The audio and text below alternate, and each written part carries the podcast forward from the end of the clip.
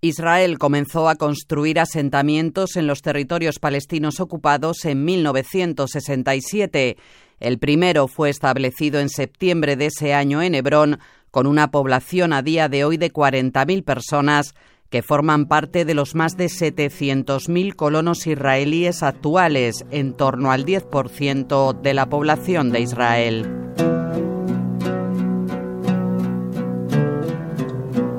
150 asentamientos aprobados por los sucesivos gobiernos israelíes, más otros 128 que no han recibido esa autorización, han sido construidos parcial o totalmente en tierra privada palestina, pese a ser considerados ilegales por la legislación internacional que prohíbe a la potencia ocupante el traslado de su población a las zonas que ocupa.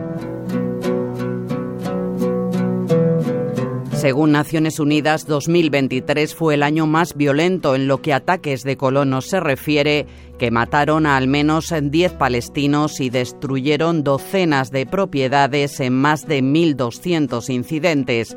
Desde el ataque de Hamas del 7 de octubre, esa violencia se ha agudizado con casi 500 ataques. En uno de cada tres, asegura la ONU, utilizaron armas de fuego. Los lazos entre el gobierno israelí y los colonos se han estrechado tras la formación de la coalición más radical en la historia de Israel, en la que figuras como Itamar Ben-Gvir, partidario de políticas racistas y antiárabes, se han abierto paso, procedente él mismo de uno de los asentamientos de Hebrón.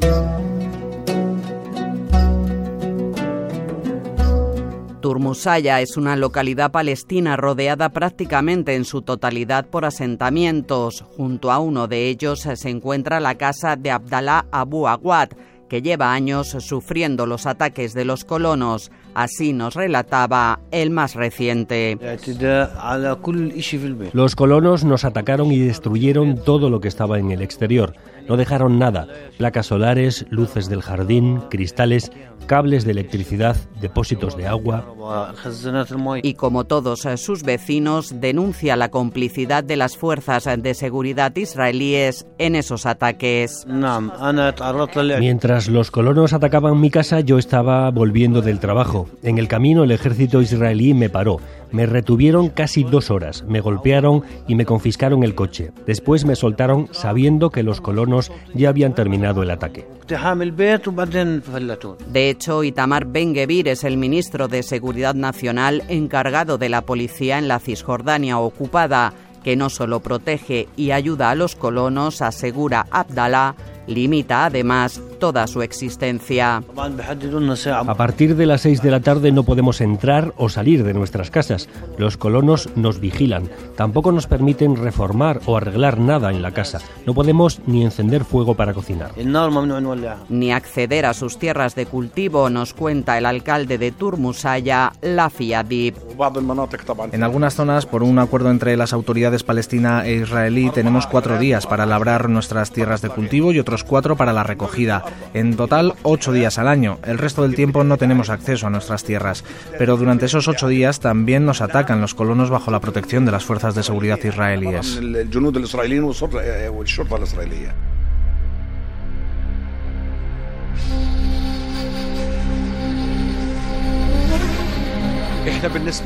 El olivo es un árbol sagrado para los palestinos. Tenemos árboles de más de 1500 años mientras el Estado de Israel tiene poco más de 70.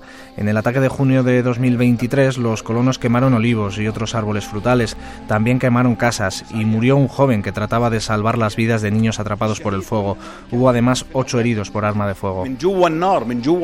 Como narra su alcalde, una turba de cientos de jóvenes colonos encapuchados y armados irrumpió en Turmus en junio de 2023, imágenes que se han repetido en los últimos meses en muchas otras localidades palestinas con un objetivo, afirma Abdallah Abu Awad.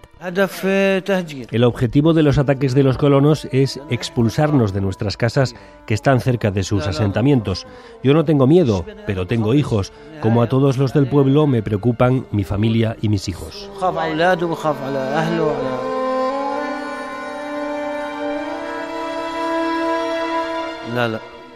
Nunca dejaré mi casa. Estoy dispuesto a morir antes de abandonar mi casa. ¿A dónde vamos a ir? Tenemos prohibido el acceso a nuestras tierras con los olivos que hemos plantado. Los colonos no nos dejan entrar en temporada de cosecha. Nos atacan y confiscan las herramientas.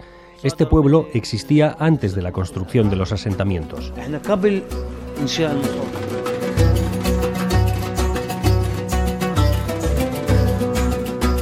Desde los territorios palestinos ocupados, Cristina Sánchez, Radio 5, Todo Noticias.